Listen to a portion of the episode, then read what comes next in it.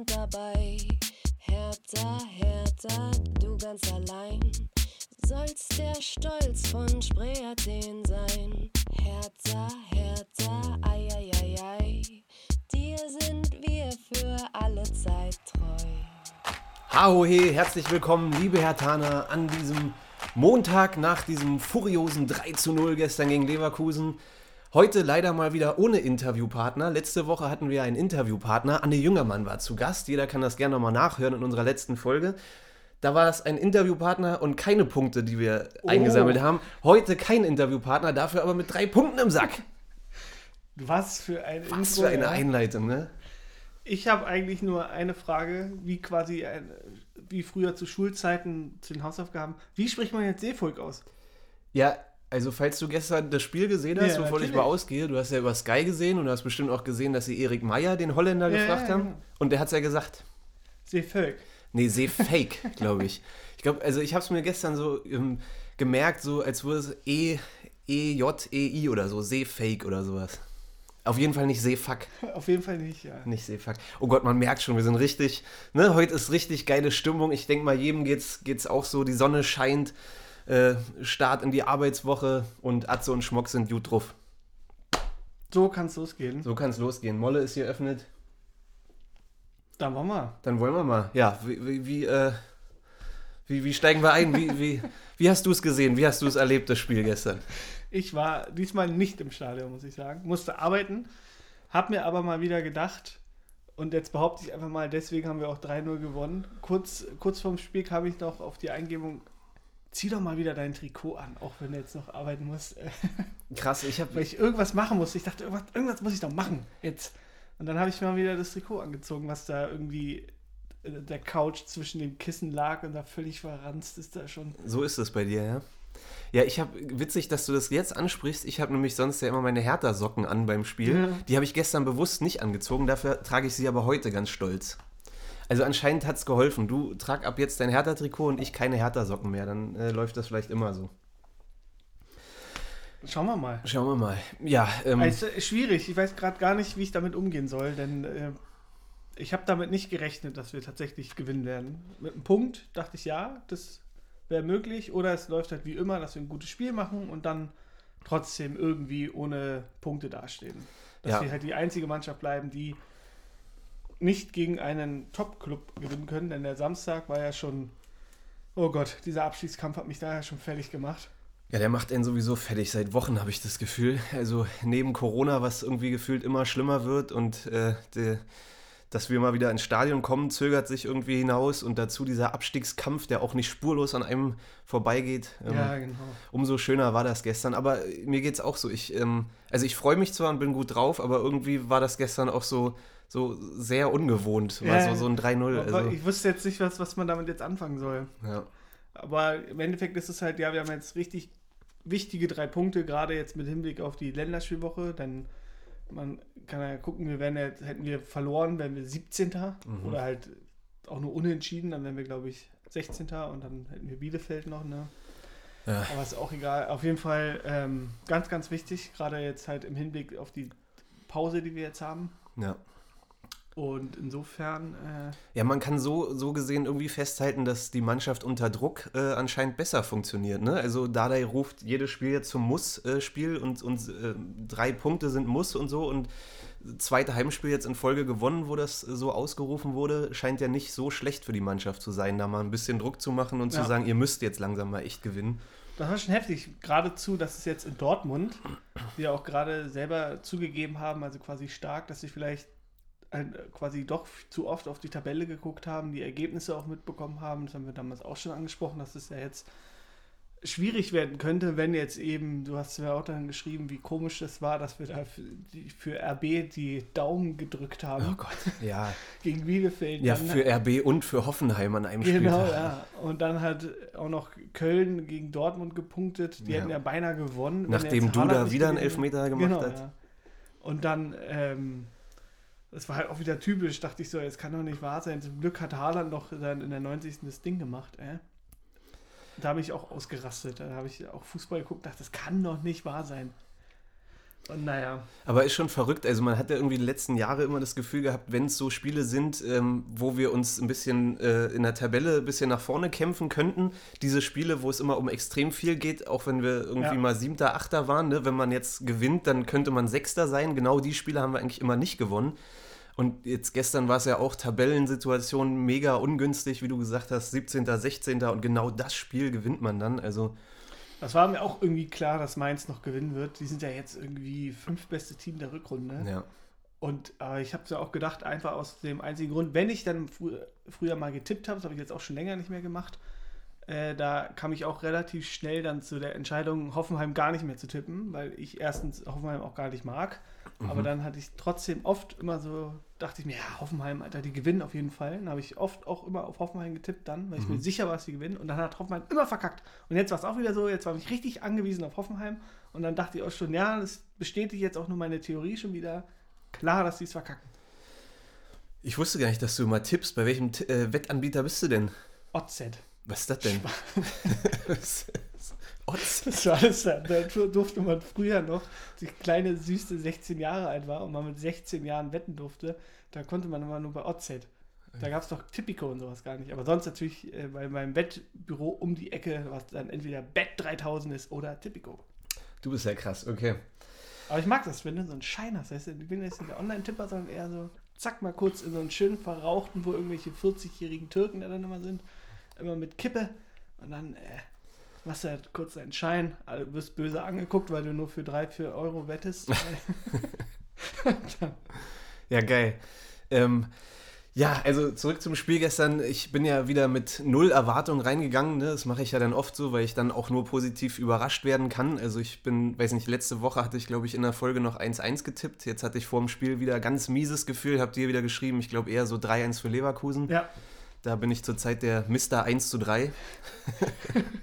weil du Ahnung hast. Weil Ein ich bisschen, Ahnung habe, total. Ein ja. bisschen Ahnung, ne? Nee, ähm, ja, aber gut, gehen wir mal rein. Also Aufstellung war ähm, eigentlich keine große Überraschung, würde ich mal sagen. Das, was jetzt, Kunja war wieder dabei, das ist natürlich echt extrem wichtig gewesen, dass man, da hat man sich drauf gefreut. Und, ja, aber hier ne? die Dada hat sogar hat das Medienabteilung überrascht, denn bei Twitter war. Piotek noch in der Stimmt. Anfangself und es war ja Dodi, Ja. der gespielt hat. Ja. Was auch Sinn gemacht hat, dass du da noch so einen schnellen Spieler da hast. ja. Ja, aber ansonsten, ähm, weiß ich nicht, Aufstellung bei uns war jetzt nicht, nicht viel Überraschung. Ähm, Ja, es hat sich angedeutet, dass Kunja spielen wird, war klar, dass er auch trotz der beiden Stürmer dann, also jetzt war es halt Dodi anstelle von Piotek, das Ja. hat ja da der auch schon auf der Pressekonferenz so halbwegs durchleuchten lassen, dass er da keine Bauchschmerzen hat, hat er auch schon gegen Leipzig gemacht, ja. dass da alle drei gespielt haben. Bei Leverkusen hat es mich ein bisschen überrascht, weil äh, die vorher gesagt haben, dass Schick irgendwie auch gerade nicht so in, in Form ist. Da hatte ich eher gedacht, dass Alario von Anfang an spielt. Leverkusen hat ja gestern mit der jüngsten Mannschaft äh, gespielt, seit langem, irgendwie 24 Jahre im Durchschnitt. Ähm, ja, Wel- Welcher Stürmer von denen hat, war es Alario oder Schick, der ewig nicht mehr getroffen hat? Ich glaube Alario dann, ne? weiß ich nicht. Also ich hatte auf jeden Fall bei Alario das Gefühl, dass der einer ist, der gegen uns gerne mal ja, trifft. ja habe ich auch gedacht. Ähm, Diaby ist ja kurz vorher noch ausgefallen. Ähm, ja, ich hatte dann kurz vorm Spiel irgendwie doch wieder ein gutes Gefühl, so als ich die Leverkusener gesehen habe und gemerkt habe, die sind mit so einer jungen Mannschaft hier am Start und die letzten Wochen liefen bei denen ja nicht so gut und so. Und dann ging das Spiel los und dann hatten wir ja gleich irgendwie gleich den Drang nach vorne. Das Tor Ja. von Deo fiel ja in der was, vierten, Vierten Minute, oder Minute. sowas. Also wir waren gleich von Anfang an, von der ersten Sekunde weg, waren wir richtig gut drin, hat man richtig gemerkt, dass sie dann die Ansagen von Dada da umgesetzt haben, dass sie jetzt mutiger nach vorne spielen wollen. Das war die Ansage. Das ist ja auch in jeder Woche, sagt man irgendwie, wir nehmen uns das und das vor. Ja, Was genau. davon umgesetzt wird, weiß man ja nicht immer alles. Diesmal war es ganz wichtig, ähm, defensiv kompakt zu stehen, wie immer, aber eben nach vorne mal mutig zu spielen. Ne? Das ähm, ja, war wichtig. Auf neuem Rasen gestern. Oh ja. Deswegen, also Deswegen konnten sie auch so zaubern. da- teilweise haben wir aber wirklich gezaubert. Ja. ne? Das war wirklich, also gut, dann sind wir mal dabei. Also, Aber hier, bevor, bevor das Spiel losging, wollte ich ja noch ansprechen, ähm, hast du ja nicht gesehen, das Interview vorher mit Dardai, ne? Ah, ja, mit, ja. mit Sky.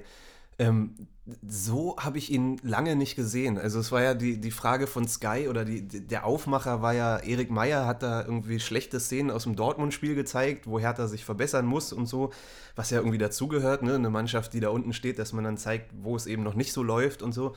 Und dann kam die Überleitung direkt zu Dardai und dann gab es die Frage mit, mit Marton Dardai, Trainersohn, darf ich jetzt gar, Ja, nicht, genau. da, gar nicht in den Mund nehmen, dann klopft Dardai hier gleich an der Tür, aber Der deutsche Begriff.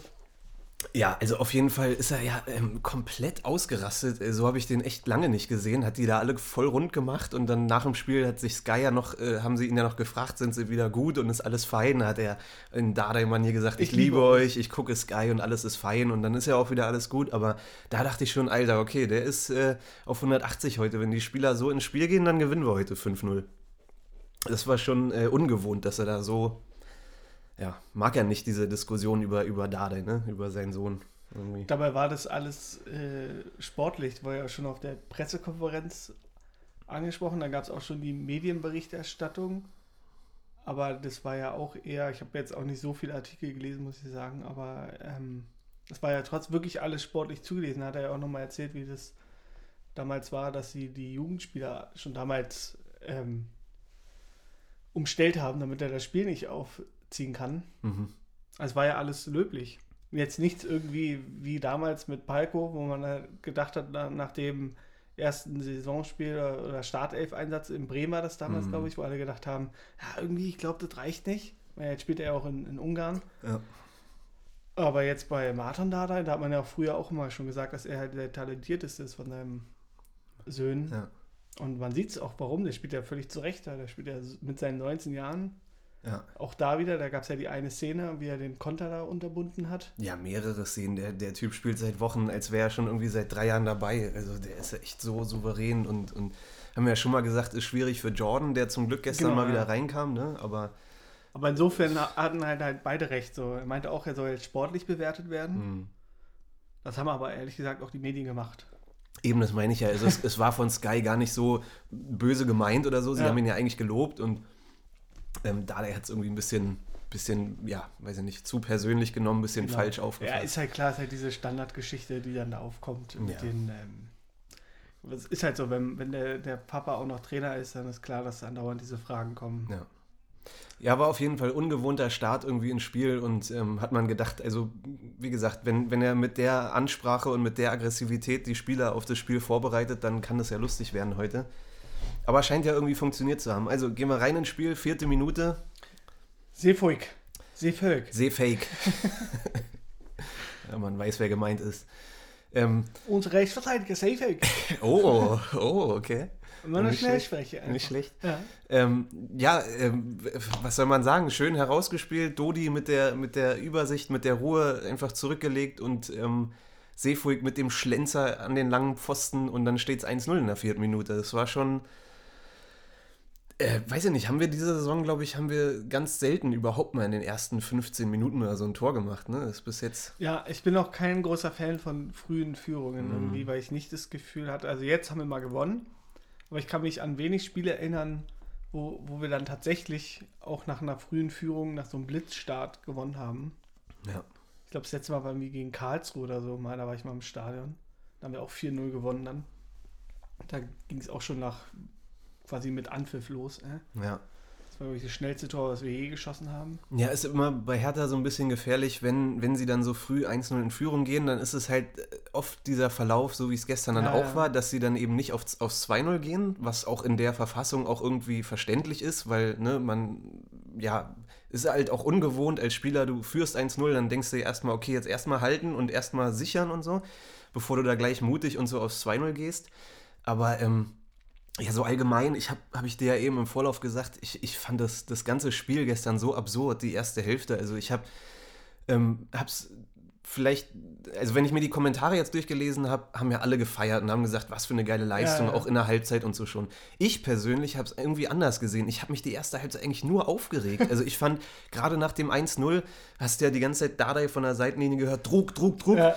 Und, und äh, ihr, ihr seid schlecht gestaffelt und solche Sätze fielen da irgendwie. Und das hast du halt gesehen. So, sie waren gegen den Ball viel zu weit weg vom Gegenspieler, irgendwie sind oft hinterhergetrabt. Es war keine Ordnung in der, in der Mannschaft, so defensiv. Viel zu passiv waren Viel wir. zu passiv irgendwie und dann, dann war halt dieses typische Gefühl, oh Gott, so, ne, jetzt lassen sie Leverkusen kommen und es ist dann eigentlich nur eine Frage der Zeit, bis die das 1-1 machen. Das Gefühl hatte ich auch, ja. Und das Gefühl hatte ich dann aber auch beim 2-0, beim 3-0. Ich habe dir in der Halbzeit Ja, geschrieben, da es geht noch. Ne, ich, ich hatte das Gefühl, dass es noch 3-3 ausgeht. Also ich war mir, war mir total unsicher. Ich dachte, ey, wenn wir weiter so gegen den Ball agieren, dann, weißt du, dann reicht es ja, wenn Leverkusen in der 52. das 1, äh, das 1 zu 3 macht, dann Genau, machen die das ja. 2-3 und so. Oh. Und dann wird gezittert. Das habe ich ja auch gedacht, das ist halt so diese typische Abstiegsspiele. So. Also wir waren dann wirklich, das hat auch Dada dann noch gesagt, dass sie halt nicht wussten, wie sie jetzt mit der Führung umgehen sollen und dass er dann richtig coachen musste. Und dann, ähm, auch wenn er sich natürlich auch lieber ein volles Stadion wünscht, Ja. war- hat er auch nochmal erzählt, dass es dann bei Sky war das dann, glaube ich, ne, dass er gesagt hat, ja, äh, gar nicht so schlecht, dass es jetzt halt äh, das leere Stadion ist, als Geisterspiel, sonst hätte er die ganze Zeit nicht so gut coachen können und denen dann die Anweisungen geben können mit, mit Pressing und dem Rausrücken und alles. Und naja, aber ich hatte auch das Gefühl, das war mir dann auch alles zu passiv und irgendwie haben wir dann ein bisschen gelauert, aber dann halt umso bemerkenswerter, wie effektiv wir auch dann halt sind. Ja, das war gleich Den einerseits. zweiten Torschuss hat er wieder genutzt, was normalerweise uns die ganze Zeit passiert ist. Und jetzt hat sich mal wirklich gedreht. Wir haben so viel Scheiße fressen müssen in den letzten Mhm. Wochen. Und jetzt tatsächlich dann auf einmal ist der Fußballgott mal wieder auf unserer Seite. Vielen Dank dafür. Ja, das äh, hat der Dada ja auch gesagt, ne, dass, dass die letzten Spiele und auch unter Labadia oft der erste gegnerische Schuss halt drin war. Jetzt war es bei uns mal genau so rum, aber ja, wie gesagt, ich hatte auch das Gefühl, dass es halt eine ungewohnte Situation für die Mannschaft jetzt ist in dieser Saison, dass man so früh 1-0 in Führung geht. Ähm, dass die damit auch erstmal nicht so wissen, wie sie damit umgehen sollen, ist auch irgendwie klar. Ja, genau. Dada hat ja auch nochmal erzählt, dass er quasi da Fehler gesehen hat, wo Leverkusen eigentlich das 3-3 machen könnte, noch zur Halbzeit. Ja. Und wir waren einfach wirklich viel zu passiv. Ja. Auch wenn jetzt Leverkusen nicht so krasse Chancen hat. Natürlich dann wieder der Kopfball von, von Schick. Also einmal auch noch, wo er den noch querlegt, den habe ich schon drin gesehen. Ja, aber das waren auch zwei Situationen, Oder wieder nach einer Ja, Standardsituation, gedacht. wie frei die Gegner da immer zum Kopfball kommen. Ne? Also Schick hat einfach Der hätte drei Buden machen können. Der ist halt wirklich außer Form gerade zum Glück, der Typ. Ähm, aber ja, immer bei gegnerischen Freistößen, die dann gerade so aus dem Halbfeld auf unser Tor zukommen, ne, hast du immer das Gefühl, die, die Gegner sind immer einen Schritt weiter vor und, und kommen dann immer an frei an Ball. Das war auch gegen Augsburg hier mit, mit Strobel da oder so, der da noch äh, rangekommen ist, solche Situationen immer. Ja, vor allem in den ersten Minuten hat ja auch Mittelstädt da mit, mit Frimpong, der ist auch extrem schnell, der Typ, muss Ja. man mal sagen. Ja. Ja. Der hatte da richtig schwerst dabei zu verrichten. Da kam eine Flanke nach der anderen in den Strafraum. Ja. Und äh, genauso wie jetzt auf der anderen Seite, die haben es ja immer wieder über die Flügel versucht da. Und dann haben wir halt Glück, dass wir die alle rausköpfen, aber irgendwann rutscht halt einer durch. War ja auch ein paar Mal so dann. Ja, also Aber dann kam halt äh, Schick nicht wirklich zum Kopfball.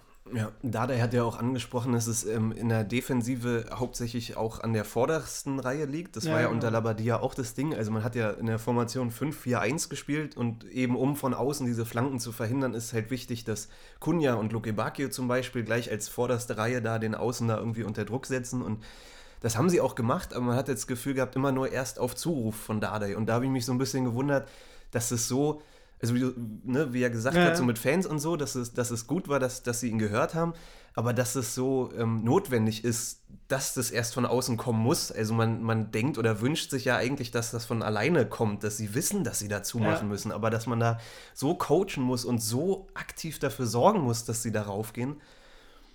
Ja, das ist irgendwie, aber das ist halt Teil des Entwicklungsprozesses irgendwie in der Mannschaft, ne?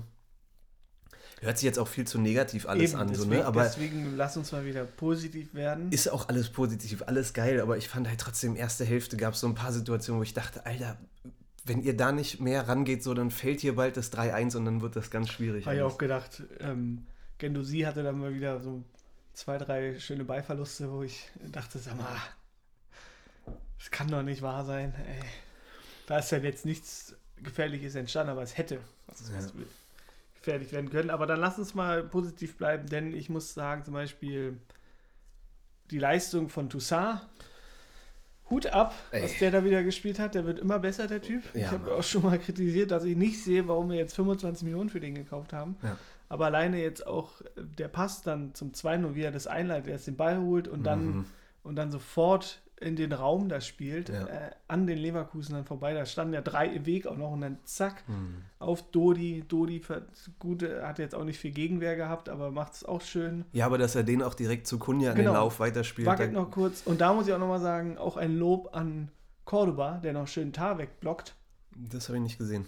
Ja, der kam dann, ähm, jetzt auch alles fair. Also er stand einfach nur mit dem Rücken und hat dann quasi Tar gebunden und auch noch weggeblockt, dass er dann nicht äh, Ku- Kunja attackieren kann. Deswegen hatte Kunja da freien Raum. Ja. Und das ist halt auch geil. Und dann zack, und dann dachte ich, ja genau, geil. Und dann Kunja, ey, 1000 Minuten ohne Tor und zack, macht er das Ding. Ich dachte jetzt auch, jetzt kommt noch so ein riesen Torjubel von ihm, aber nö, so eine krasse Last hast du auch gesehen, dass ihn das gar Nee, er, nicht so auf, krass... er ist auf Dodi zugerannt, einfach so, ne? Ja, aber anscheinend dann auch dieses Minutenzählen hat ihn dann auch wahrscheinlich gar nicht so krass belastet. Ja. Ist dann eher wieder typisch so eine Mediengeschichte. Ja. Obwohl ich bei ihm auch sagen würde, ich meine, er hat die ganze Zeit außen gespielt oder dann offensiv, er ist jetzt nicht der Mittelstürmer, das macht Ja, ihn ja. eher bei Mittelstürmer dann. Und selbst Klose kann ich mich auch erinnern, hatte glaube ich auch mal 900 Minuten ohne Tor und so. Das hat jeder Stürmer mal.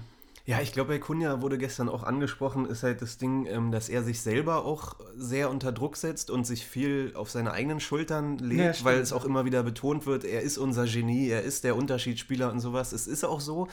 Ähm, aber da muss er sich auch oder wir als Fans ihn für ein bisschen frei machen. Es liegt nicht alles an ihm. Ne? Also es ist, es ist eine wahnsinnige Hilfe, wenn er dabei ist. Gegen Augsburg hat man gesehen, geht es auch ohne ihn. Im Hinspiel ja auch schon, haben wir auch gewonnen.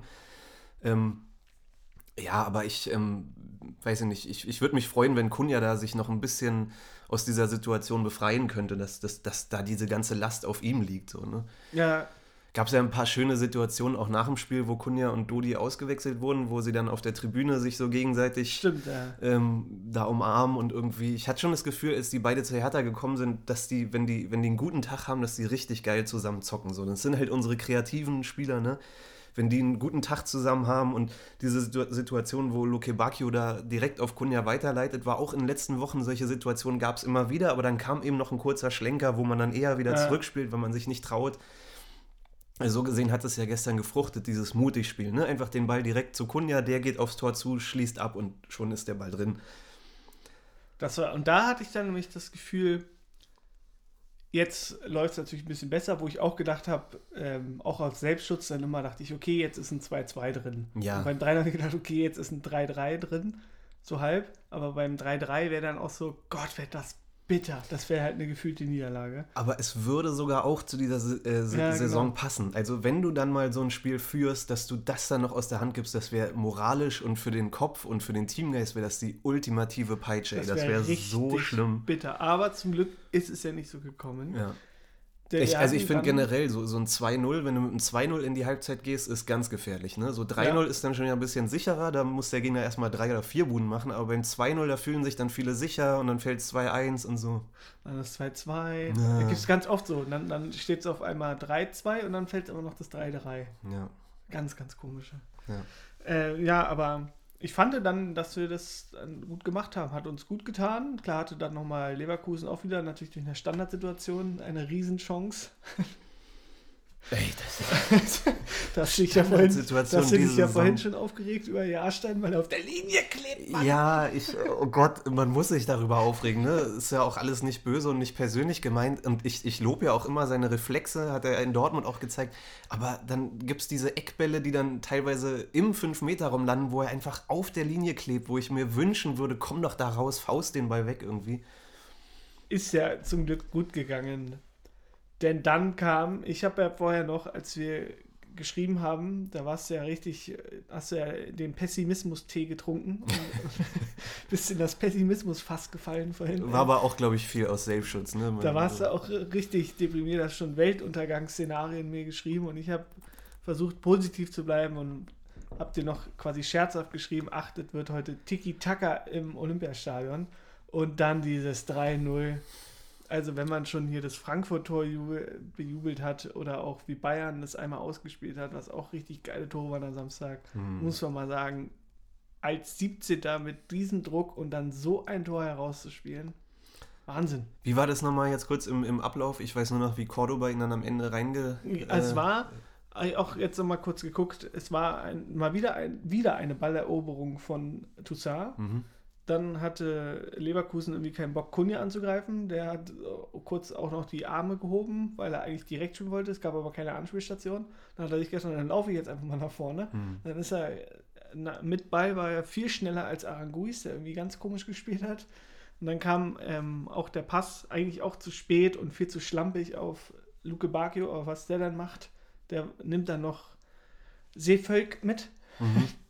Und hat ihn dann quasi mit dem Schnittstellenpass direkt auf Seevolk, der war dann da vor Grill, hat nochmal quergelegt auf Cordoba und der hat den Ball erst nicht richtig unter Kontrolle bekommen, den halb verstolpert, dann konnte Tar noch klären. Mit Guendouzi Genau, neben ihm. mit noch. Genusi ist er aber dran geblieben, dreht sich einmal noch schön um die Achse und haut das Ding mit links rein. Das war auch so eine Situation, wo du dir beim ersten Abschluss schon denkst, so, boah, mach ihn, weißt Ja, du, so genau. 3-0 wäre so wichtig und dann wird er noch irgendwie abgeblockt und dann stolpert er ihn rein und Aber Wahnsinn. trotzdem, dann dachte ich auch, jetzt klappt alles bei Hertha. Und da, da war es dann wirklich, dass auch bei Leverkusen hast du richtig gemerkt, so dachten die, okay, irgendwie können wir machen, was wir wollen. Äh, Das, genau, das siehst du aus Leverkusens Sicht so. Aber ich als Hertha-Fan, ich habe wirklich, ich habe darauf geachtet. Ich hatte, glaube ich, in der 74. Minute gestern das erste Mal das Gefühl, so ein bisschen durchzuatmen Ja, und ja. das erste Mal zu denken, okay, das bringen wir heute nach Hause. Aber es hat wirklich bis zur 74. Minute gedauert. Weil, wie gesagt, Ich wenn du dir da auch- in der 70. Ja, noch weiß. das 3-1 fängst und so. Ich habe da auch schon oft schmerzhafte Erfahrungen mitgemacht. Kann mich nur daran erinnern, an eine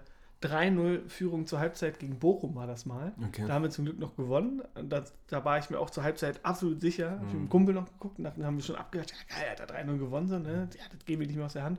Und dann mussten wir aber richtig zittern, haben noch 3-2 gewonnen. Oder dann erinnere ich mich nur an Frankfurt, als wir 4-2 geführt haben in der 85. Minute oder so. Stimmt, ja. Und dann dachte ich auch, der 4-2, dachte, geil, Ding, Drops gelutscht. Nee, wir kriegen noch auf einmal zwei Ecken in der 90. und kassieren noch das 4-4 und hätten beinahe auch noch verloren. Ja, ey, Und dann, sowas, äh, sowas passiert im Fußball. Und, dann, gab's Also- immer, und da war ich mir immer sicher, und da gab es irgendwie, hab ich auch schon wieder vergessen, bei anderen Spielen, wo man dann immer wieder diesen Gedanken hat, ja, okay, das Ding ist gewonnen und dann auf einmal, ah, Es gab doch damals bei Deutschland auch das Spiel, wo sie 4-0 geführt haben Ja, gegen, stimmt, was gegen war das, Schweden. Schweden, ne? Ähm, wo das auch so eine Phase war, wo die Mannschaft das noch lernen musste, dass du so einen, so einen Vorsprung da auch irgendwie erstmal nach Hause bringen musst. Und es kann immer passieren, dass der Gegner da zurückkommt. Aber das ist bei Hertha so, deswegen denke ich mir auch, da bin ich mir jetzt nie zu sicher. Ich war dann auch so ab der 80. und dann hast du auch so dieses Gefühl, so von Leverkusen hast du gedacht, so, okay, irgendwie, da geht auch nichts mehr. Und da war ich dann auch mir sicher, dachte ich, okay, jetzt. Und ab 85. war ich mir ganz hundertprozentig sicher, dass. Da konnte man dann so ein bisschen das genießen auch Ja, mal, genau. ne? Also da habe ich mich auch zurückgelehnt, dachte so, okay, jetzt genieße es mal, jetzt chill mal so. Ist auch immer nervig, wenn man noch nebenbei arbeiten muss, dann ähm, kann Ja. man das immer gar nicht wirklich richtig genießen dabei. Ja. ja, aber insgesamt Leverkusen gestern auf jeden Fall. Ähm, man erkennt dann immer so Parallelen. Ne? Irgendwie, die haben es versucht, die wollten auch, aber es ist dann wie bei Hertha in den letzten Monaten und so.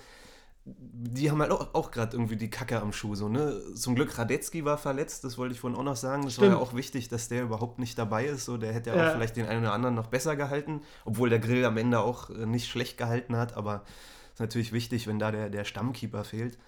Ähm, aber hast gemerkt, dass Leverkusen einfach gerade mega verunsichert ist und einfach auch eine Kackphase hat. Und wir kennen es aus dieser Saison, wir wissen genau, wie die Mannschaft und man sich als Fan in dem Moment dann fühlt. Und ja, wie Genau, gesagt, da gab es ja dann auch noch die Berichte, dass die so schlecht sind wie eigentlich nur Hertha gerade und so.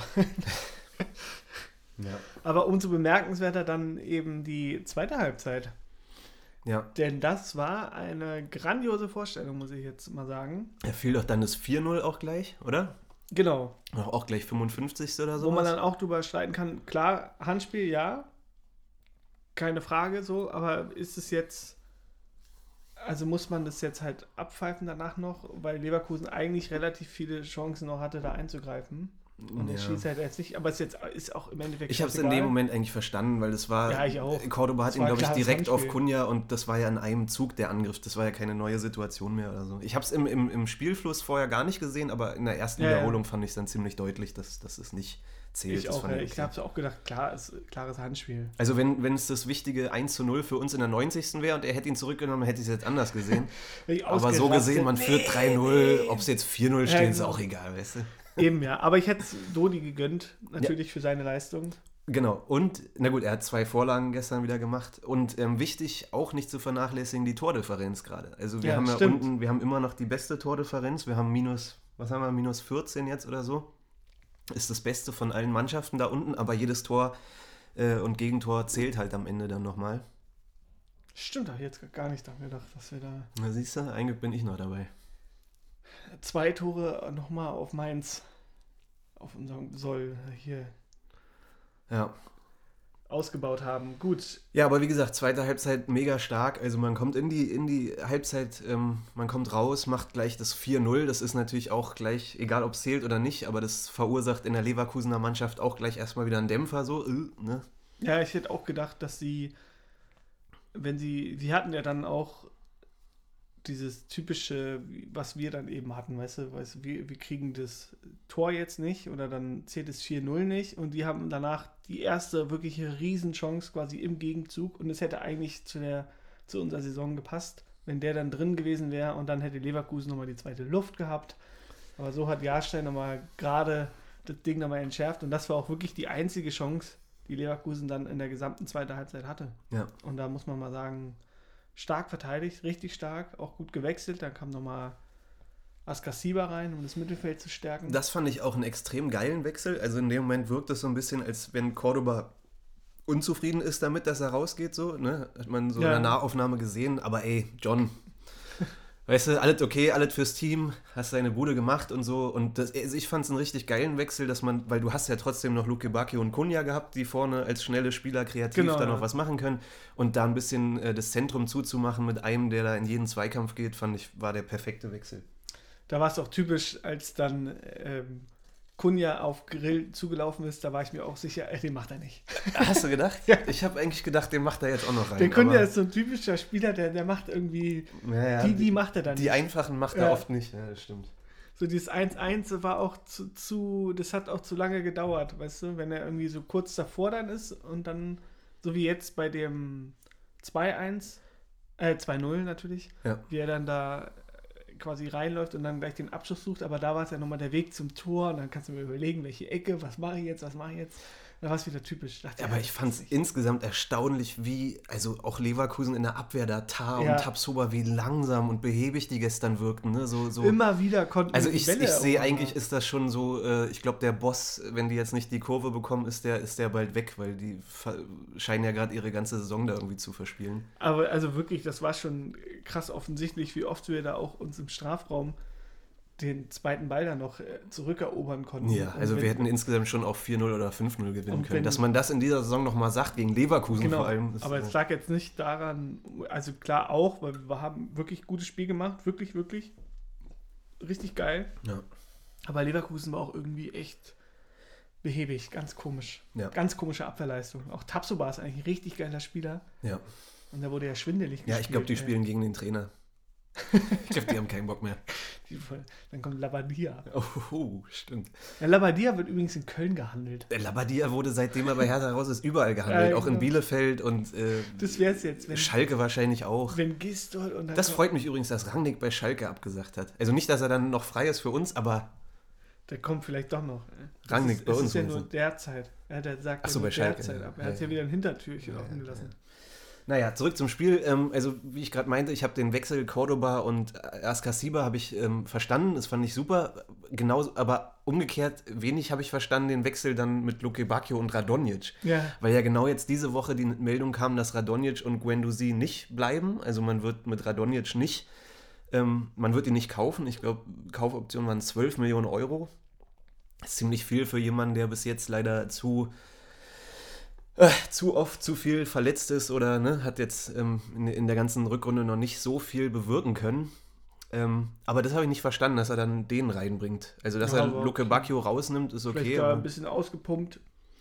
ja, ich denke mir dann, so ein Spieler, bei dem es klar ist, dass er keine Zukunft hat bei Hertha, warum sollte man dem jetzt noch irgendwie da so viel Spielzeit geben? Vielleicht wissen wir es ja nicht, aber ich, ähm, vielleicht hat er doch Zukunft und es wird ja jetzt auch behauptet. Also ich kann es mir ehrlich gesagt auch nicht vorstellen, dass Was, was hältst du denn von ihm? Also ich fand, er hat eigentlich, er hat ja ein paar Aktionen gehabt, wo er auch geil gedribbelt hat und so, wo man gesehen hat, was er kann, ne? Ich kann mich an eine Szene erinnern, wie er irgendwie auf 20 Metern da 30 Meter abnimmt. Äh. Also Mhm. der hatte ja der Leverkusener übelst Vorsprung und dann kam er aber angeblitzt, äh, unsere Blitzkugel.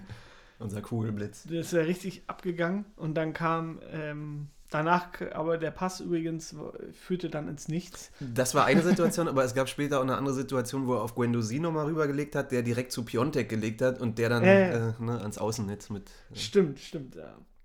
Ja, ich fand, also ich kann es nachvollziehen, warum denn nicht? Wir führen 3-0 und dann ist Luke Backe ein bisschen ausgepumpt, hat ein gutes Spiel gemacht. Warum denn nicht runternehmen? Und dann nee, bringst runternehmen finde ich okay, aber bringst du noch einen Konterspieler. Warum Ja. nicht? ich weiß, hatten wir Nankam auf der Bank zum Beispiel? Nee, Nee? Der auch war der Rosen war auch nicht Der da. Rosen war nicht Den dabei. hätte ich eher. Ist der noch nicht aber- fit wahrscheinlich, noch nicht so. Ich weiß es nicht. Ja. Aber an sich äh, finde ich es okay, ist das ein schöner Konterspieler. Ja, ich merke schon, du bist Radonjic-Fanboy. Nee, ich bin kein Fanboy, aber Schon ich Flock auf dem Trikot. habe hab da jetzt keine großartige Meinung dazu und äh, rechne damit, dass er jetzt im Winter dann gehen wird. Und das ist halt so ein Win-Win-Ding. Also warum soll man den Leihspieler, den man extra in der Winterpause geholt hat, nicht spielen lassen? Das macht halt auch keinen Sinn. Ja, sehe ich anders. naja, whatever. Also auf jeden Fall interessante Wechsel. Später war es ja dann sogar so, dass ähm, da ein paar Wechsel kamen, die dann schon so, äh, ja, Spiel ist gelaufen, man kann jetzt auch irgendwie Dardai rausnehmen und bringt Toro Nariga, wie gesagt, fand ich Ja. geil, dass der jetzt mal wieder Spielzeit bekommt. Ähm, ich wünsche mir auch, dass er noch mehr Spielzeit bekommt. Also wie gesagt, Dardai ist geil und so, aber ich will halt nicht, dass Toro Nariga sich unwohl fühlt und Ich irgendwann sagt so, ich gehe jetzt irgendwie nach Frankfurt, weil ich da mehr Spielzeit habe. So. Ich bin großer Jordan-Fan. Ich glaube, jeder Hertha-Fan. Wenn du, wenn du kein Jordan-Fan bist, dann hast du Hertha nie geliebt. Oder so. Jedenfalls geil, dass er reingekommen ist. Ähm, Netz kam für Maxi, auch geil. Habe ich heute nochmal geguckt bei Transfermarkt so, ähm, welche Verträge jetzt auslaufen, wo noch verlängert werden muss. Netz ist ja immer noch nicht, äh, gab es ja keine neue Meldung, ne? War immer in den, in den Medien, ob verlängert wird, da gab es jetzt gar nichts mehr. Der er Vertrag hat- läuft ja jetzt im ja- Juni eigentlich aus. Nee, der Nee? läuft noch bis das Jahr, also Juni 22. dann. Sicher? Ja. Okay. Anders als kolportiert in den Medien hieß es dann beim Kicker, läuft er nämlich noch bis äh, 22 und die befinden sich ja in sehr guten Gesprächen, also es sieht sehr gut aus. Natürlich, wenn wir jetzt absteigen, dann kann ich mir gut vorstellen, dass Netz sagt, nee, sorry. Ja, aber absteigen werden wir jetzt nicht. Also wer Leverkusen 3-0 weghaut, zweiter Heimsieg in Folge. Ja, schwierig, schwierig. Wenn Es wir jetzt bleibt- Union weghauen, sind wir am Ende noch vor Union in der Tabelle. Ja, genau. Kumpel hat mir gestern auch geschrieben, es sind nur noch 16 Punkte bis Europa. Bis zur Conference League. Ja, im Gegensatz zu Max Kruse würden wir uns freuen über die Conference League, ne? Also wenn Union keinen Bock hat und den Platz freiwillig abgeht, äh, Oh abgibt, Gott, jetzt dann, reden wir schon wieder von der Conference Äh, League. natürlich, so ist das hier in Berlin. Nee, nee, nee, nee, nee. Erstmal hier Klassenerhalt. Erstmal Klassenerhalt. Klar, haben wir ja eben auch im Vorlauf gesagt, man muss die Kirche auch wieder im Dorf lassen, weil jetzt kommt das Derby und Union wird auch scharf darauf sein, nicht nochmal äh, jetzt in einer Saison zweimal das Derby zu verlieren. Also ne, wird schwer genug. Danach kommen dann die Spiele gegen Mainz und so. Du hast gesagt, Mainz ist mega gut drauf. Wenn man das mit Unglück verlieren sollte, dann bist du ganz schnell wieder 16., 17. Also noch ist überhaupt nichts geschafft hier. Ja, Muss man vorsichtig sein. aber bevor wir jetzt dann auch langsam zum Atzen und Schmock der Woche kommen, Ja. äh, gab es nämlich ein Interview von Paul Dardai kurz vorm Spiel. Ich glaube, es war gestern sogar. Oder Samstag, ja, Samstag müsste es, glaube ich, gewesen sein, dass er in der Bild-Zeitung da gegeben hat. Da gab es ja auch noch das Schöne hier, mit, wie in der Jugend, was dann da auch eher zitiert wurde, weil- wie er in der Jugend es mitbekommen hat, mit Ah, der Big City Club, ihr mit euren Millionen. Und da gab es nämlich, ich habe es mir nochmal kurz angeguckt, da gab es nämlich ein paar Aussagen, die ich doch sehr interessant fand. Ne? Von Dardai. Von da, da ich muss mal kurz, kurz nachgucken. Ja, dieses Big City Club ist ja auch so, es ist so einerseits so nervig, ne? Also wenn du dir Kommentare durchliest bei Insta und so, bei jeder Niederlage kommt irgend so ein Schmock, der dann einfach nur Big City Club postet und es kriegt dann irgendwie 300 Likes, weil die ganzen Berlin-Hater und Neider das irgendwie feiern. Es ist ja, muss man immer wieder betonen, es wurde ja von Windhorst reingebracht. Das hat ja keiner Genau, von, ja. von uns gesagt. Also ich finde es witzig, wenn man jetzt nach dem Sieg selber sich darüber lustig macht und als Hertha-Fan damit rausgeht und sagt, ja, Big City Club, was wollt ihr denn und so. Und we- wenn dann auch manche schreiben, der selbsternannte Big City Club ist der größte Fehler. Das ist so krass. Hat halt keiner hat- aus dem Verein gesagt. Genau, das hat Windhorst gesagt. Ja, Niemals kam das von Hertha. ja. Aber es gab Danke, Lars, dafür. zum nochmal. Beispiel jetzt auch, das hab ich da haben wir auch schon oft drüber unterhalten, wie wir beide das gesehen haben, als es hieß mit Big City Club, dachten wir, ah, das kann nicht das sein. ge- wussten wir da, das geht Ja, nach hinten los, die nächsten Jahre und so. Aber so, er hat nämlich quasi im Interview Genauso wie, die, genauso wie die größte Aufholjagd, die der internationale Oh Gott. Fußball je gesehen hat. Also superlativer geht's ja nicht, aber okay. Also bislang kann man nämlich festhalten, dass der Dardai-Plan anscheinend aufgeht. Denn er hat nämlich gesagt, dass, äh, dass Hertha jetzt genau die Punkte geholt hat, die er auch einkalkuliert hat. Also einen Punkt in Stuttgart und drei gegen Augsburg. Der hatte auch mal seine, seine Blöcke. Und jetzt hat er übrigens für den, für den Block, also jetzt quasi gegen Leverkusen, Union und Gladbach, rechnet er mit vier Punkten. Davon haben wir jetzt schon mal drei geholt. Und er hat er auch immer wieder betont, das hat er schon oft gemacht, dann dazu halt eben auf die direkten Duelle. Und wir wissen ja selber aus schmerzhafte Erfahrungen, wie dass das äh, gut. Ja, äh, dass das keine sicheren. Dass das äh, äh, drei schief Punkte gehen kann. sind, Und ja. das hat er jetzt auch, glaube ich, auf der Pressekonferenz und dann auch nochmal, auch im Sky-Interview auch nochmal erzählt. Das war nämlich auch in dem Interview, dass er damit gerechnet hat, halt auch den Spielern klar gemacht hat, dass es wirklich sein kann, dass wir quasi jetzt auf 16. oder 17. sind. Aber dann soll halt der Abstand eben nicht zu groß sein, dass das dann wichtig ist und so. Und auch wichtig äh, vom Kopf her, dass wir es jetzt wirklich geschafft haben zu gewinnen, kann man nochmal betonen, wie, dass wir jetzt 14. sind. Ja. Wirklich wichtig. Und dann gab es eines, äh, eine Sache, die ich auch interessant habe, war nämlich noch, hat er auch erzählt, dass das äh, ging es auch nochmal jetzt auf den ganzen Umbruch und so. Und dann war hier quasi, als er nämlich noch gespielt hat, hier wurden jedes Jahr drei neue geholt, die konnten sich einleben, während wir alten Spieler gespielt haben. Jetzt wurden acht neue Spieler geholt, die gleich funktionieren mussten, auch weil sie teuer waren. Das ist natürlich brutal schwer. Ja. hat er auch einen wirklich guten Punkt, Ja. dass äh, die Erwartungshaltung einfach an den, an den Spielern, jetzt quasi, ob es jetzt Luke Bacchio, Kunja, ist halt wirklich brutal hoch. Und man muss auch mal bedenken, vor allem bei Kunja ist so, ist ja auch gestern wieder aufgefallen, der ist 21 und wie wir ihn teilweise dann, äh, ist immer lustig dann, wenn du so die Betrachtungsweise vergleichst. So jetzt in Gangkamp zum Beispiel, der ist 20, Mhm. ein Jahr jünger, Mhm. aber wir warten viel weniger als von Kunja. Ja, gut, weil der ja keine 20 Millionen gekostet hat. Ja, genau, aber trotzdem. Der, Ja, ist, ja, klar. halt, der ist halt 21. Der ist gerade mal 21. Da, das, genau dieses Ding immer, das haben wir, das wurde ja Pre zum Verhängnis, ne? Also Ja. er hat ja immer versucht zu betonen, es dauert und wir haben jetzt neue Spieler, es ist ein Umbruch und die Zeit hat er leider nicht gehabt und so. Ja, er meinte dann nämlich auch, dass, ähm, dass die halt sofort funktionieren mussten. Weißt du, die kommen jetzt an und mussten sofort funktionieren und dass dann auf, auf vielen dann eben auch der, der Druck der Summe lastet. Das ist ja, bezahlt bestes wurden. Beispiel ist ja auch Toussaint, ne? der also neu in der Bundesliga ist, die Sprache nicht spricht und so ähm, und dann für 25 Millionen geholt wurde und dann so Fans wie du irgendwie sagen, ah, warum kostet der denn 25 Millionen? Habe ich tatsächlich nicht gesehen. Jetzt, Ja, klar. jetzt wird er immer besser Ja. und ja, krasser Transfer. Hat der Prez alles richtig gemacht, ne? Aber apropos Transfer, du hast ja auch schon mal gerade jetzt äh, Gendosi und Radonjic weggeschickt. Äh, ich da wurde, nicht, da aber wurde ja. da der nämlich auch drauf angesprochen. Und äh, fand ich mir auch interessant. Er hat auch mal gesagt, wir werden uns hier nach der Saison mit allen sportlichen Entscheidern da quasi zusammensetzen und dann schauen, welche Spieler lernfähig waren in der Rückrunde. Mit denen werden wir weiterarbeiten. Wer es nicht war, wird abgegeben. Oh Gott, ja, und da kannst du gleich mal gucken. eine Prognose, welcher Spieler noch Eben. nicht lernfähig ist? das ist jetzt halt die Frage. Ja, ja, nächstes Thema. Oh Gott, das ist schwierig, das ist auch gemein. Also ich meine, ja, es, man kann jetzt so Prognosen anstellen, welcher Spieler wahrscheinlich keine Zukunft haben wird, aber haben wir ja auch schon vor ein paar Wochen gesagt, schreib keinen Spieler ab. Die Fehler haben wir mit Darida, mit Pekarik und mit, ähm, Seefüg. mit Seefolk gemacht. ähm, ja, ich meine, es gibt halt so ein paar Spieler wie Löwen und so, ne, so Ergänzungsspieler im Kader, die wahrscheinlich jetzt keine große Zukunft mehr haben werden. Lecky auch, der Vertrag läuft aus. Ähm, Ja, man muss sich halt weiterentwickeln. Mal gucken, also Also gerade ich finde, der Innenverteidiger ist so eine Position. Jetzt hast du Klünter, der da auf einmal äh, die Saison seines Lebens spielt. Du hast Dardai dabei, du hast Torunariga auf der Bank, Boyata noch, unser Kapitän, Stark, der irgendwie auch Vertrag läuft Ja, 22 aus. Ähm, Also wenn, das ist so eine, so eine Position, wo es echt spannend wird. zwischen den Zeilen lesen möchte, äh, ist ja vor allem das Wort lernfähig, die lernfähig waren. Dann gab es ja die Geschichte einmal mit Gendosi, der quasi wie ein bisschen in der Pubertät. Aber gut, der, der kostet jetzt eh zu viel, deswegen ähm, Na, und Arsenal will ihn einfach nicht abgeben. gehe ich, geh ich äh, nicht davon aus, dass wir da jetzt irgendwie 30 Millionen für ihn hinblättern werden.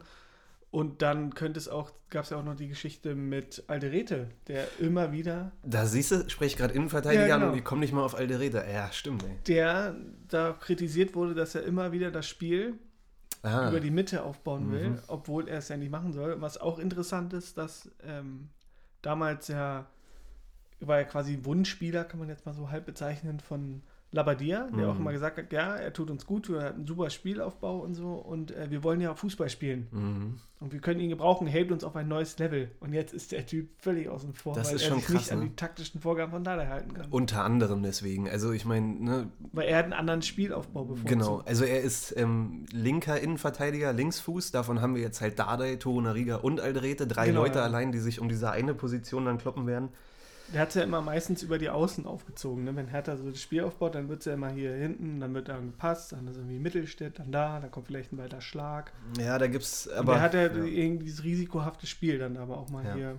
Obwohl ich finde ja auch den Spielaufbau von Martin Dada super. Also der Typ ist krass. Also wie der mit 19 die Ecken sch äh, schlägt, ähm, auch wenn es nicht zum Erfolg führt, aber er macht Freistöße teilweise. Ey, der Typ ist wirklich Wahnsinn. Aber auch von Jordan ist auch geil, wenn er sich einfach mal ein Herz schnappt. Dann kommt Ja, eben, darf man durch. auch nicht vergessen, was der uns schon offensiv und ach, Jordan ist sowieso der geilste. Ja. Also, ich, ja, wenn wir so darüber schon reden, Innenverteidiger ist auf jeden Fall ähm, eine hart umkämpfte Position. Dann zentrales Mittelfeld ist auch so ein Ding. Guendouzi wird gehen. Dann äh, Darida ist immer noch dabei, der auch ja, immer wieder irgendwie zurückkommt. Dann hast du Toussaint und Askasiba und Löwen, wie gesagt, und ähm, Kunja auf der 10. Also bin ich gespannt. Dauert noch ein bisschen, denke ich, bis wir da auch irgendwie die ersten Namen äh, als Zugänge ähm, diskutieren können, was da so in der Gerüchteküche dann ansteht. Genau, aber es ist doch alles Bevor gut. wir jetzt irgendwelche Spieler hier aus dem Verein schon quatschen, Wollen wir da nochmal ganz kurz zurück zum Dortmund-Spiel gehen? Denn haben wir Leverkusen jetzt schon abgehackt, oder was? Nee, zu, zum Leverkusen-Spiel meine Ja, ich natürlich. ja. Denn Dardai hat nämlich mit einem Kniff quasi, hat er jetzt die Blockade gelöst, die Torblockade. Denn wir hatten doch Mhm. nämlich äh, vorher jetzt nicht allzu viele Tore erzielt. Es waren wahrscheinlich, also wir hatten gegen, ich muss gerade selber kurz überlegen, gegen wen haben wir denn vorher nochmal getroffen? Augsburg zwei Buden gemacht und dann gegen Stuttgart noch eins, das heißt drei. Also Ja. genau im gesamten Spiel, äh, so viele Tore wie jetzt in einem Spiel. Ja. Und das ging In einer Halbzeit. hat er nochmal danach nochmal erzählt, dass er auch nämlich extra nochmal die, die, seine Stürmer quasi stark geredet hat und dann auch mit einem kleinen psychologischen Trick, ein bisschen wie Cheaten, hat das so halb. Er halb hat's erzählt, manipuliert, ne? Genau, manipuliert hat er Ja. gesagt, aber es hat ja funktioniert, denn sie haben quasi für Chaos-Momente im Training gesorgt und schön Abschlüsse trainiert. Ja. Da sieht man ja auch mal die schönen Videos von Hertha TV, wo es dann immer schön zack, zack, zack auf Kleinfeld und dann geht es rund. Ja. Und es hat sich gelohnt. Cordoba hat getroffen, Kunja hat getroffen, Luke Bakio beiden Vorlagen. Also ich will ja auch, haben wir eben schon gesagt, den Tag nicht vorm Abend loben und ähm, hier Hochmut kommt vor dem Fall und Ja. so Kirche im Dorf lassen. Ich zahle auch gerne ins Phrasenschwein. Ähm, aber bis jetzt scheint es ja wirklich, also was Dardai bis jetzt schon verändert hat, ich habe ja schon vor zwei Wochen gesagt, baut dem eine Statue oder nennt es neue Stadion in 20 Jahren, äh, Paul Dardai Stadion. Es ist einfach so schön, jedes Mal zu sehen, wie er im Interview ist, ob er ausrastet, ob er ist freundlich geil, ist ne, und ja. was für ein Herr er ist. Und das muss man immer wieder rausstellen.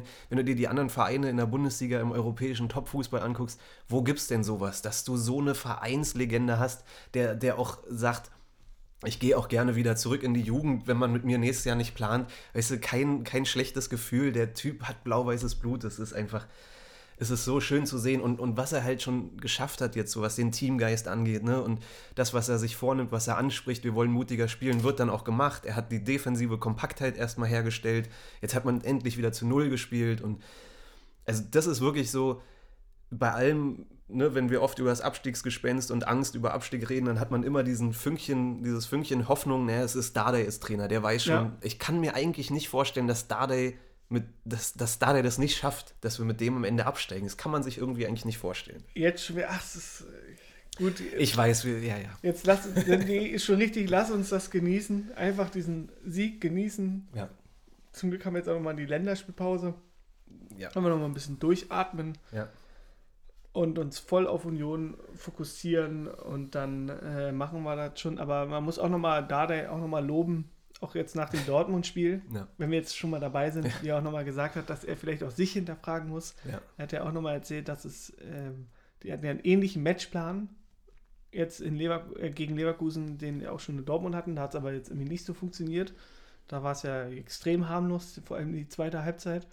Ja, und er- ängstlich halt. Genau, dann meinte er auch jetzt gesagt, dass es vielleicht eben, jetzt hat er es ja erklärt, da der, äh, Stark konnte es ja nicht erklären. Er meinte auch mal, der Fußball ist manchmal komisch, manchmal kann man es einfach nicht beschreiben. Und da der meinte er auch, lag halt an der Frische. Und vielleicht hat er zu viel Training und jetzt hat er es ein bisschen reduziert und ähm, er hat im Endeffekt alles richtig gemacht. 3-0 gewonnen, alle Stürmer getroffen. Geil. Ja. Dann haben wir Leverkusen jetzt abgehakt. Richtig, Bevor machen wir ein Häkchen runter. Machen wir ein Häkchen runter. Drei Punkte im Sack, kein Gegentor. Friede, Freude, Eierkuchen. Bevor wir zu den allseits beliebten Kategorien kommen, ähm, ein Thema noch. Und zwar, hast du es mitbekommen oder vielleicht warst du auch direkt involviert? Vielleicht warst du selber äh, am S-Bahnhof Hirschgarten gestern? Ja, Hä? ich habe ich hab mein, das Bild gebombt. Ey. Also für jeden, der es nicht mitbekommen hat, gab, gab gestern im, im Vorlauf jetzt für das Derby in zwei Wochen schon, ähm, wie soll man es nennen, die erste Einstimmung äh, zwischen Unionern und, und Hertha-Fans und zwar S-Bahnhof Hirschgarten. Ich weiß überhaupt nicht, wo ist denn das? Irgendwo in Köpenick oder was? die auch gefragt. Wo ist denn das? Ich hab Also ich bin gefragt. gebürtiger Berliner und du auch, aber wo ist denn Hirschgarten? Ich kenne das noch. Muss- ich oder? Ist das irgendwo- irgendwo... ich dachte, ich kenne es doch. Hirschgarten, Hirschgarten, ich kenne das Keine. Ahnung. Also jedenfalls, da ist ein, äh, eine S-Bahn durchgefahren, die mit, mit Hertha besprayt wurde äh, außen und ähm, ein paar Unioner ähm, haben sich da irgendwie angegriffen Ja. gefühlt, warum, weiß ich auch nicht, und haben das dann in Rot übersprayt. Und dann, ähm, ja, dann kam es irgendwie zur Prügelei von 30 äh, Hertha-Fans und Union-Fans am Bahnhof. Wo die dann auch auf einmal herkamen, weiß ich nicht. Also da fährt eine S-Bahn ein, ein paar Unioner äh, übersprayen das dann und dann in dem gleichen Moment sind ein paar Hertha da. Hertha. Das war ja so ein schöner BZ-Bericht, Ja. äh, Polizeibericht irgendwie. Und äh, ich weiß nur, wie nennt man das dann mal, wenn man was übermalt? Ist es nicht gebombt oder so? Oh Gott, jetzt outen wir uns als richtige Keks und haben keine Ahnung, ja, wie man sowas ich nennt. war, äh, ganz früher war ich mal auch, bin ich mal der, der Spraydose verfallen. Aha, sieh an, okay, war, was hier alles kann aber selber, Aber weißt nicht, wie man das nennt, ich wenn man kann, das... ganz, äh, das war eine ganz kurze Karriere und kann ja. auch nur sagen, ich war richtig schlecht. ja, das, das, das Piece wurde gecrossed oder so. Genau, gecrossed. Ist das so? Stimmt, ja. Krass, siehst du? Ja, das war ja gecrossed. Stimmt, ja. gecrossed wurde es. Siehst du? Ich weiß Bescheid. Haben sie gecrossed? Ja, genau, sie haben es gecrossed. Ja, auf jeden Fall, ähm, man merkt, da ist schon ordentlich ähm, ja, Feuer in der Luft. Also zwei Wochen vorm Derby gehen sie sich alle schon gegenseitig an die Gurgel. Da hat's, ähm, ja, weiß ich nicht, war Meldung heute in der BZ, dass die sich da alle die Köpfe schon eingeschlagen haben. Ja, Das kann ja was werden in zwei Wochen, ne? In Köpenick dann. Die Unioner wollen ja, haben doch jetzt hier mit, mit äh, Test und so. Wollen die nicht bei dem Spiel das erste Mal Fans im Stadion haben stimmt, oder wie stimmt, war das? Stimmt, ja. Ja. Tatsächlich. Wir, Hertha hat ja jetzt auch getestet. Hm. Also quasi nachgezogen, wie Union das äh, vor zwei Wochen, glaube ich, gemacht hat. Ja. Also die ganzen Leute, die da im Stadion waren. Um auch mal zu testen. Vielleicht schaffen wir es ja tatsächlich noch, wenn sich mal Corona ein bisschen beruhigt, dass wir dieses Jahr dann noch doch nochmal ins Stadion können. So am 34. Also die oder- Saison meine ich Was, jetzt. was ist im 34. Spieltag? Haben wir da auswärts oder zu Hause? Auswärts in Hoffenheim. In Hoffenheim. Und 33. ist dann zu Hause gegen Ich, ich glaube sogar, nee, 32. ist, glaube ich, Bielefeld. Ja. Und 33. ist 33. Köln ist- oder sowas? Nee. Oh, ich hab's auch schon nicht mehr. Ich glaube, wir haben auf jeden Fall zwei Heimspiele hintereinander. Ach, stimmt, ja. Ui. Hab ich schon wieder vergessen. Jetzt bräuchten wir so, so Wartemusik im Äh, Hintergrund. die düm, düm, düm. Genau, äh, also Hoffenheim letzter Köln. Spieltag, genau, also in Hoffenheim letzter Spieltag und dann gegen Köln am 33. Ja, das wäre doch was, wenn man da am 33. wieder ins, ins Stadion könnte. Auch gegen Bielefeld, egal. Duda auspfeifen, e- Wolf egal, auspfeifen. egal wie, ähm, welche Ergebnisse wir jetzt einfahren, wie das Derby ausgeht oder wie wir gegen Gladbach spielen oder dann auch gegen Main spielen, gegen Bielefeld, wird es ganz, ganz eklig. Ich glaube, gegen Bielefeld, das, das, oh, da, da habe ich jetzt schon Angst vor. Ich habe es ja schon ein paar Mal betont, einer meiner besten Kumpels ist Bielefeld-Fan und ähm, ich schreibe ihm auch die ganze Zeit, ich wünsche mir, dass Bielefeld und Hertha am Ende drin bleiben. Also ich fände es geil, wenn Köln einfach da ähm, auf dem 17. landet. Also Köln und Schalke können meinetwegen runter, Bielefeld gerne Relegation. Dann Ähm, holen wir Duda zurück, weil Dada wieder Trainer ist. oh ja, weiß ich nicht. Ich kann auch ohne Duda. Das ist unser bester Fußballer. So, okay. Ähm, gut, äh, Rangelei auch abgehakt Das im Hirschgarten. das ist übrig- übrigens auch ein, ein schwieriger Begriff bei Hertha. Unser, wenn man mal überlegt, wer in der Vergangenheit immer unser bester Fußballer war und wo sie jetzt sind. Das war unser bester Fußballer war Ronny, Baum Johann, Duda. Aber das hat mich doch damals schon gewundert. Hat doch Dade gesagt, dass Baum Johann unser, bester Fußballer Ja, ist, oder? genau. War das nicht so eine Phase, wo wir auch wesentlich bessere Spieler hatten? Naja. Dade Aber halt manchmal. für mich geht, geht nichts über Ronny. Ronny war der geilste. Ja. Ronny! Ronny und Pantelic. So, dann ähm, kommen wir jetzt aber mal langsam hier zum Arzen der Woche. Wen hast du? Für mich ist es dieses Mal Deo Seefak. Also, ähm, ich habe es ja auch die letzten Wochen schon öfter gesagt, man hat gemerkt, dass er immer besser reinkommt und ähm, einfach auch der Seefuig ist, den man aus dem YouTube Best-of kennt, aus der holländischen Liga. Seefilk. ähm, wie der, also man merkt ja auch, dass Jahrstein jeden Abschlag irgendwie gezielt auf ihn ähm, schlägt. Hat er vorher bei Lecky immer gemacht, ne? weil der halt Kopfball Ja, stark immer ist. nach außen, Jetzt ja. geht's immer zu Seefuig, der ja auch fast jedes Kopfballduell an der Außenlinie da gewonnen hat mit 1,77, der Typ. Und auch von der Einstellung so, sein, sein Tor gestern, ähm, auch wie er sich im Interview danach gibt und so, ich habe das Gefühl, der ist jetzt echt angekommen mittlerweile. Und ist so der Seefake, den ich mir gewünscht habe und den ich auch gesehen habe, als ich dieses Best-of damals gesehen habe, dachte ich, ey, wenn der so spielt bei Hertha, Als du dir ein 3 Minuten YouTube-Video Best-of angeguckt hast, bei Groningen. wusstest du sofort, äh, was da los ist. ja, ich hab's, hab's gehofft. Auch ein Prez-Transfer. Ja, also für mich äh, Seefuig, Atze der Woche. Stark, ja. Habe du? hab ich auch allein wegen seinem Torjubel. Ja, Danach, der einfach nur so schön ja, seinen ja. Arm, ja, in Thomas Müller-Manier. Und natürlich, äh, weil ich hätte es fast keinen mehr gegönnt als ihm Dodi für, seine, für seinen starken Auftritt. Kann man auch sagen. Siegtor gegen Augsburg. Jetzt zwei Vorlagen wieder. Ich habe gerade überlegt, vielleicht ist der er. so viel einstecken musste und auch da, der so schön gesagt hat, wenn er so spielt, dann muss man ihn einfach lieben. Ja, Punkt. Ähm, ich habe eben überlegt, vielleicht ist der Atze der Woche sogar der Vater von Deo Seefuig, weil der ihm ja gesagt Ja, hat, äh, stimmt. schieß doch mal öfter irgendwie. Nimmt er sich gleich zu Herzen. Dann so. Gut, kommen wir Und zum. natürlich auch Paul Dada wegen seinem Wutausbruch. allein. Paul Dardai ist sowieso Atze der Woche, jede Woche. Ja. Kommen wir zum Schmock der Woche. Wer Dortmund. ich habe mich so aufgeregt. Nicht, dass sie jetzt gerade gegen Köln so krass verkacken, weil das kann ja mal passieren, aber ich dachte mir einfach nur so, warum müssen die denn gegen uns nicht rumeiern, aber dann gegen Köln rumeiern? Ist öfter diese Saison sowas? schon passiert, Ja, dass, genau. dass Dortmund ähm, gegen den, äh, eine Mannschaft gespielt hat, die mit uns unten drin hing und genau an dem Spieltag haben sie dann Das irgendwie kann nicht verloren. wahr sein. Ja. Dachte ich, das ist, Ey, und auch wieder, als ich mir dieses Spiel da anguckt habe, es ging ja richtig gut los. Also ich habe Konferenz da geguckt und dann hat Dortmund da war gleich on fire, sind gleich früh in Führung gegangen und die hätten irgendwie 2-3-0 führen können oder müssen und dann auf einmal hatten die irgendwie keinen Bock mehr und zack. Sagen wir mal so, hätte Darida Reus nicht umgetreten, hätte Reus vielleicht gestern das Siegtor gemacht. Vielleicht, ja. Vorgestern. Ähm, ja, für mich ist der Schmock der Woche diese Woche der belgische Nationaltrainer. Mm. Was ist denn das für eine Aktion, dass er Boyata jetzt nominiert? Der hat sein letztes Spiel wann? Äh, Im November oder so gemacht und jetzt wird er für die belgische Nationalmannschaft nominiert. Letztes 2019 oder so. Gefühlt, ja. Ja, weiß ich nicht. Also, weiß ich nicht, wer ist das? Martinez oder so heißt der, glaube ich, oder? Ja, ja. Oder ist das Wilmots noch? Nee. nee, Wilmot ist raus. Gut. Da könnten wir auch fast ähm, Yogi Löw nominieren, denn stark ist, und jetzt kommt's, stark wie nie. Aber ja, der war schlecht. Aber, Na, meinetwegen kann er auch äh, Dardai, Klünter und Stark weißt nominieren. du, er, er wird nominiert für die Nationalelf, wo sich alle Hertaner fragen, warum wird der die ganze Zeit nominiert? Der spielt hier nur eine Kacke zusammen. Aber jetzt, wo er halt wirklich der stark ist, der es wirklich verdient hätte, in der Nationalelf zu spielen, ist er nicht dabei.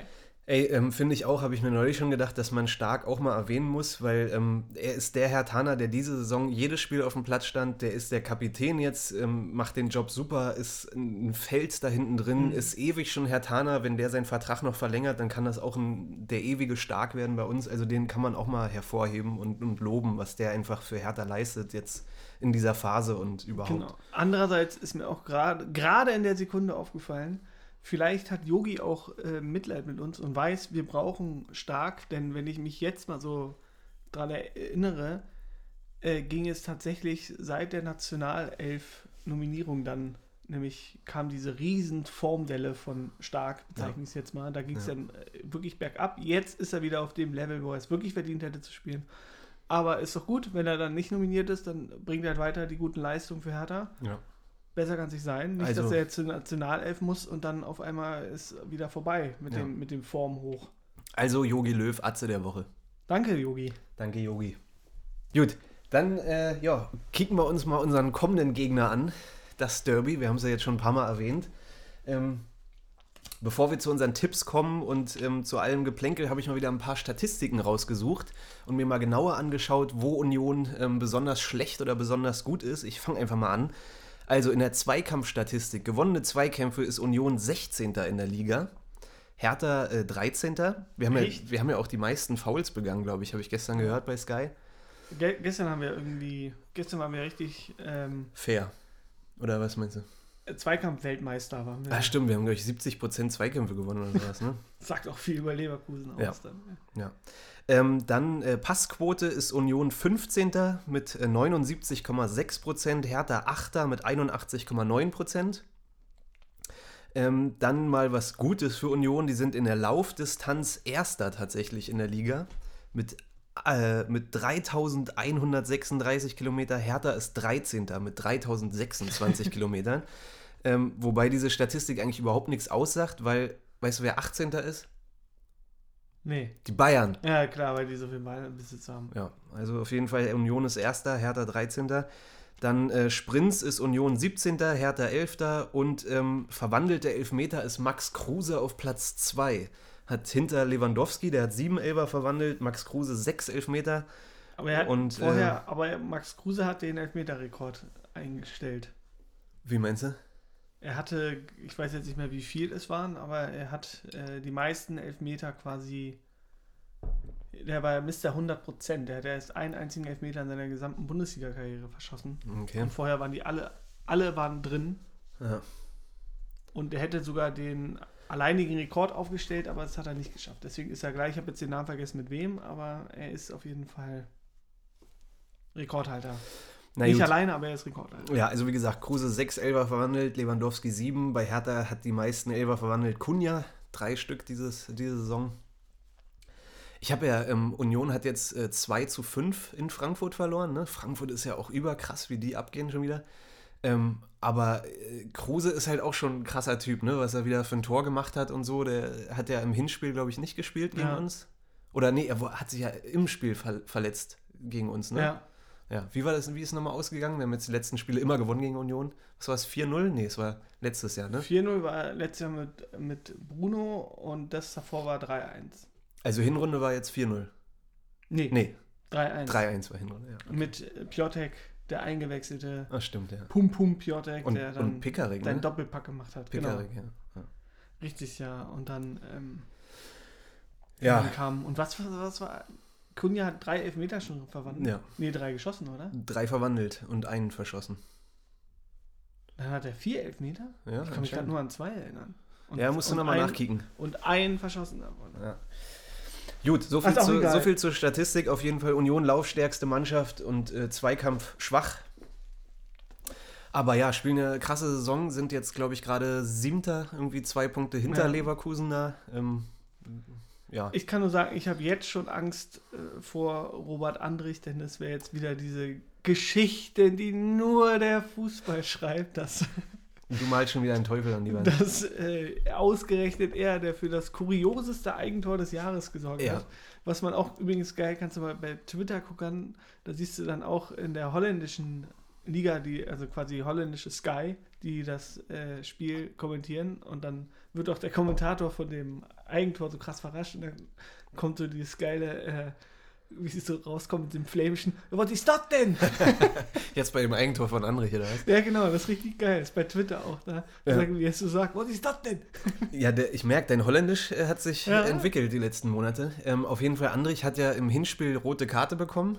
Ne, nach Genau, seinem ja. hohen Bein gegen Toussaint. Er, hat er neulich im Interview gesagt, weil er den Gegner nicht gesehen hat und sowas. Der Ex-Hertaner, der ja im Interview auch irgendwie gesagt hat, äh, Hertha ja, steht anscheinend zu Recht da unten. Ne? Ist auch irgendwie Die Tabelle lügt nicht, war quasi seine Aussage. schön, dass genau er jetzt dieses tolle Eigentor gemacht hat. Hat mich auch sehr gefreut vorgestern. Ja, weiß ich nicht. Also wie gesagt, ich ähm, bin mir sicher, dass Union auf jeden Fall ähm, ja, alles daran äh, legen wird, dass sie jetzt nicht zum dritten Mal in Folge das Derby verlieren. 4-0, 3-1, jetzt spielen sie zu Hause. Vielleicht haben sie ein paar Fans im Stadion. Ähm, denen ist natürlich auch viel daran gelegen, uns irgendwie in die zweite Liga zu schießen. Die werden alle dreifach motiviert sein. Andererseits, wir haben jetzt äh, zwei Heimsiege im Rücken und ähm, haben jetzt zwei Wochen Pause und Aber we- wenn man die ähm, ganzen Kommentare bei Insta, Twitter und sowas verfolgen kann, dann sind es ja immer so die ganzen Union-Fans, die dann schreiben, nee, ich hoffe, ihr bleibt drin, damit wir noch weiter Derby haben und so.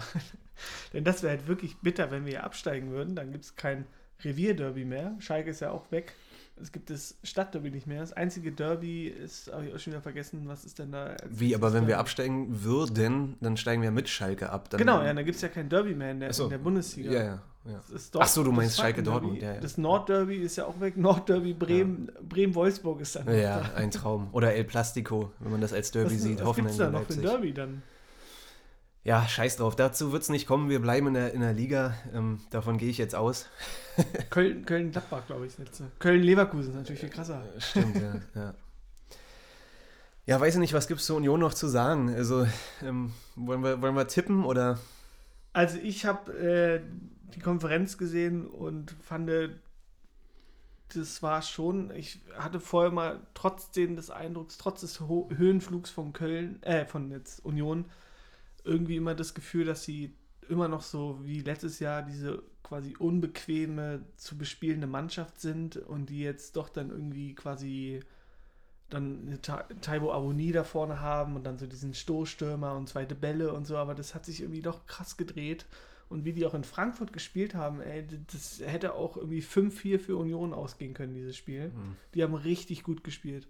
Und das äh, macht mir halt Angst. Also die haben wirklich offensiv, war das richtig stark, was die gespielt haben. Die hatten, glaube ich, über 20 Torschüsse und das in Frankfurt, bei der Übermannschaft der Stunde gerade. Ja.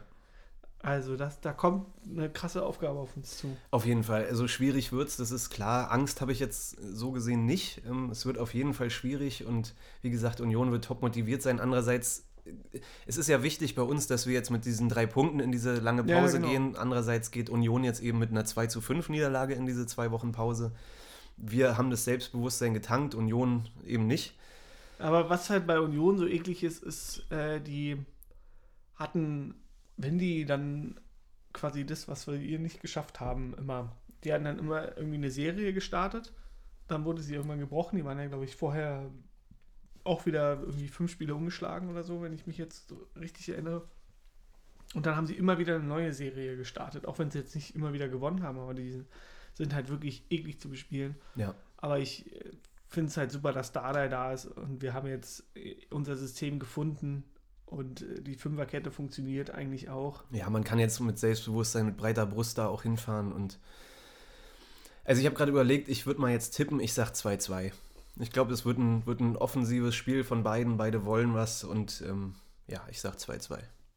Ja, ich glaube, Womit ich das auch leben könnte. Das wird ganz eklig und sage, es wird ein hart umkämpftes 1-1. Gut. Also, also man muss ja positiv, eigentlich ist natürlich die Statistik sagt, es gab ja seit dem, seit dem Aufstieg von Union, gab es immer nur einen Heimsieg. Wenn jetzt die, das Stadtderby in der ersten Liga war, vorher war es immer so, dass Stimmt. die Heimmannschaft nie gewonnen hat. Seitdem Stimmt, dann ja. Union in der ersten Liga ist, hat die Heimmannschaft nie verloren. Und das bleibt auch so, deswegen sage ich 1-1, weil wir Okay. dürfen nicht verlieren. Ja. Da das Plan muss aufgehen, vier Ja. Punkte aus den Spielen, deswegen holen wir auf jeden Fall einen Punkt Wie gesagt, ich könnte damit bleiben leben. dann Stadtderby, äh, Stadtmeister. Ja, also Hauptsache nicht verlieren, wenn du einen Punkt da bei Union holst, ist es, glaube ich, okay. Und, ähm, Ach, ich korrigiere, ich sag, wir gewinnen 1-0. oh, okay. Das kam jetzt aber plötzlich. Na gut. Wir müssen einfach gewinnen. Und das korrigieren wir wahrscheinlich beide nochmal in den Ja, nächsten zwei klar. Wochen, wenn wir, uns, 0-4. wenn wir uns schreiben, dann hat man wieder ein schlechtes Gefühl oder doch ein gutes Gefühl.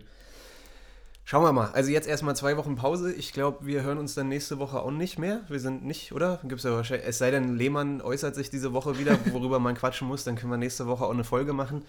Ähm, Nee, erstmal Pause, ja. Ansonsten ist jetzt erstmal zwei Wochen Pause und ist schön mit diesem Gefühl, mit diesen drei Punkten jetzt in die, in die zwei Wochen äh, Pause zu gehen. Und ja, wir werden jetzt noch weiter unser Möllchen trinken. Dann passt es schon. Und auch nochmal, ich habe auch, auch eine kleine Statistik Ah. mitgebracht, die ich im Sportstudio auch gesehen habe. Mhm. Da wurden nämlich nochmal die Tabellen gezeigt, die letzten Tabellen, der, also die Tabellen der letzten zehn Jahre, die Abschlusstabellen. Und da äh, kam raus, dass im Schnitt 33,5, also quasi 34 Punkte würden jetzt reichen für Platz 15, also für einen Nicht-Abstiegsplatz in Ja. den letzten zehn Jahren. Und wenn man sich alleine nur die letzten drei Jahre anguckt, letztes Jahr waren es 32 Punkte für Platz 15, das Jahr davor 29 Mhm. und 2017, 18, 34. Ja, das denke ich, das ist doch machbar. Jetzt haben wir 24 Punkte, das heißt, Mhm. 10 Punkte müssten wir noch holen. Das sind drei Siege und ein Unentschieden im Schnitt bei jetzt noch acht Spielen. Das. Damit ist der. Klassenhalt ja, äh, der Klassenerhalt ja so gut wie safe. Als kleiner Mutmacher meine ich nur, dass wir das hinkriegen müssen. Nach Ja. der Dardai-Rechnung Ja. übrigens sind es jetzt noch vier Siege aus acht Spielen. Das würden wir auch schaffen, meine ich. Bei unserem Restprogramm.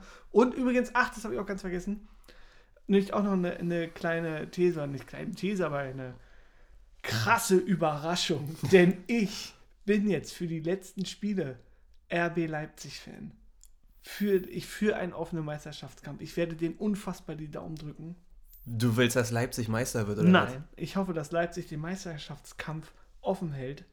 Richtig lange, denn ich habe mir das Restprogramm von Mainz angeguckt. Und Mainz spielt nämlich noch gegen Bayern, Stuttgart, Frankfurt und Dortmund, glaube ich. Oder. Nee, Stuttgart nicht. Bayern, Frankfurt, Dortmund und Wolfsburg. Okay. Das ist, sind die letzten vier Spiele von Mainz. Und die spielen nämlich gegen Bayern am irgendwie 30. Spieltag, 31. Spieltag. Und wenn dann Bayern da schon Meister ist, oh, oh, oh. Oh, das ist aber alles weit hergeholt. Also, Deswegen bin ja, ich jetzt gerade für RB Leipzig. okay, ja. Und mein Herz blutet. Ich glaube, du hast einfach nur, ich glaube, du hast einfach nur nach einem Grund gesucht, endlich mal Leipzig, deinem zweiten Lieblingsverein, die ich Daumen zu dafür keinen drücken. Grund. Ähm, Wäre ja eigentlich spannender, sich mal anzugucken, was so Köln und Bielefeld für ein Restprogramm haben. Wie gesagt, Mainz ist gut drauf. Ich glaube, die halten sich am Ende auch in der Liga. Ja, die ich spielen ich jetzt. denke eher. Jetzt spielen sie übrigens äh, gegen Köln, dann gegen Bielefeld und dann Stimmt, gegen ja. uns. Ja. Ja. Okay, gut, schauen wir uns die nächsten Wochen an. Ähm, wie gesagt, jetzt erstmal, wenn du nicht noch irgendwelche Statistiken hast. Nee, das war's. Das war's. Gut. Dann, äh, Leute, genießt den Sonnenschein heute und ähm, ja, wie gesagt, wie immer, ähm, schickt all euren äh, Freunden hier Link zu Atze und Schmock und so, bleibt uns treu und ähm, ja, habt zwei schöne Wochen und dann hören wir uns äh, nach dem Unionsspiel wieder. Nach dem Derby-Sieg. In diesem Sinne, Ha, ho, he. Hertha BSC.